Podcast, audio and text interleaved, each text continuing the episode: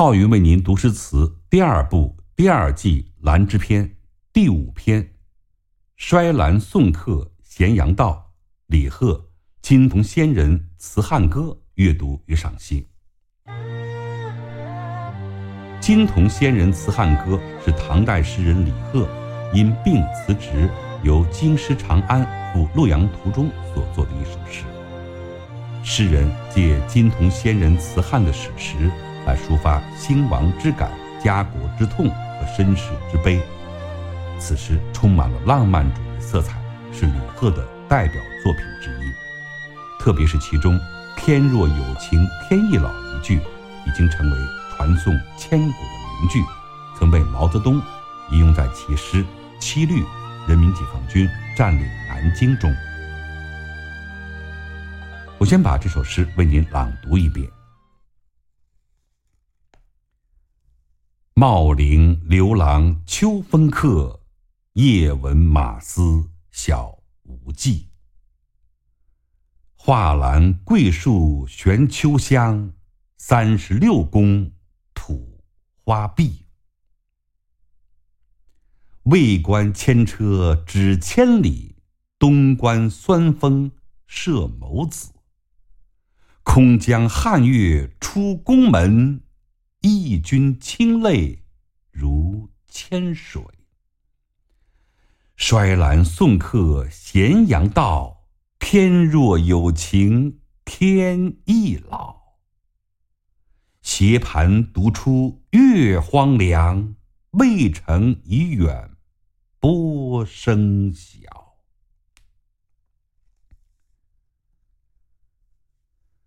这首金童仙人词汉歌。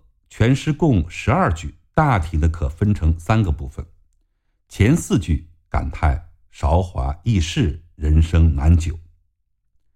汉武帝当日炼丹求仙，梦想长生不老，结果还是像秋风中的落叶一般肃然离去了，留下的不过是茂陵的荒冢而已。尽管他在世时威风无比，称得上是一代天骄，可是。叶文马斯小天际，在无穷无尽的历史长河里，它也不过是偶然一现的泡影而已。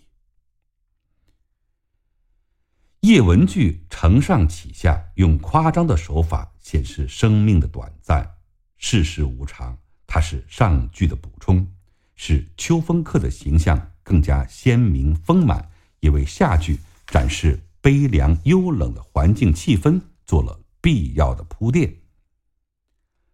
汉武帝在世时，宫殿内外车马喧嚣，此时物是人非，画栏内高大的桂树依旧花繁叶茂，香气飘逸，三十六宫却早空空如也。惨绿色的苔藓布满了各处，荒凉冷落的面貌令人目不忍睹。中间四句。用拟人法写金童仙人出离汉宫时的凄婉情态。金童仙人是刘汉王朝由昌盛到衰亡的见证人，眼前发生的沧桑巨变早已使他感慨万端、神采色凄，而自己又被魏官强行的拆离汉宫，此时此刻，兴亡的感触和离别的情怀一起涌上心头。魏官二句从客观上烘托出金铜人依依不忍离去的心情。指千里，言道路遥远，从长安迁往洛阳，千里迢迢，远行之苦，加上远离之悲，实在叫人不堪忍受。东关句言气候恶劣，此时关东霜风凄急，直射眸子。不仅眼为之酸，并且心也为之酸。它含有“马后桃花马前雪，出关争得不回头”的意味，表现出对汉宫、对长安的深切依恋之情。诗人时而正面描写同人的神态，时而又从侧面落笔描绘同人四周的景物，给他们涂上一层忧伤的色调。这种手法交互运用，使诗意开合动荡，变化多姿，而又始终围绕着一个“愁”字，于参差间见整饬，色调统一，体旨鲜明。魏官二句侧重描写客体，空江二句则改写主体，用第一人称。直接抒发金童仙人当时的思想感情，在魏官的驱使下离别汉宫，做千里之行，伴随着我的唯有天上旧时的明月而已。事情发生在三国时期，而称月为汉月，它抒发的是一种怀旧的感情，正如王琦《以长吉歌事会解》所诠释的：“音阁之间，万象为之一变。”而乐体始终不变，仍似旧时，故称汉乐。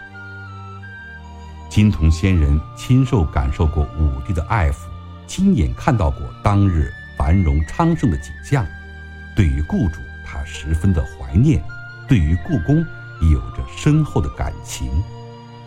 而此刻坐在魏官牵引的车子上，渐行渐远。眼前熟悉而又荒凉的宫殿即将隐匿不见，抚今一夕，不禁潸然泪下。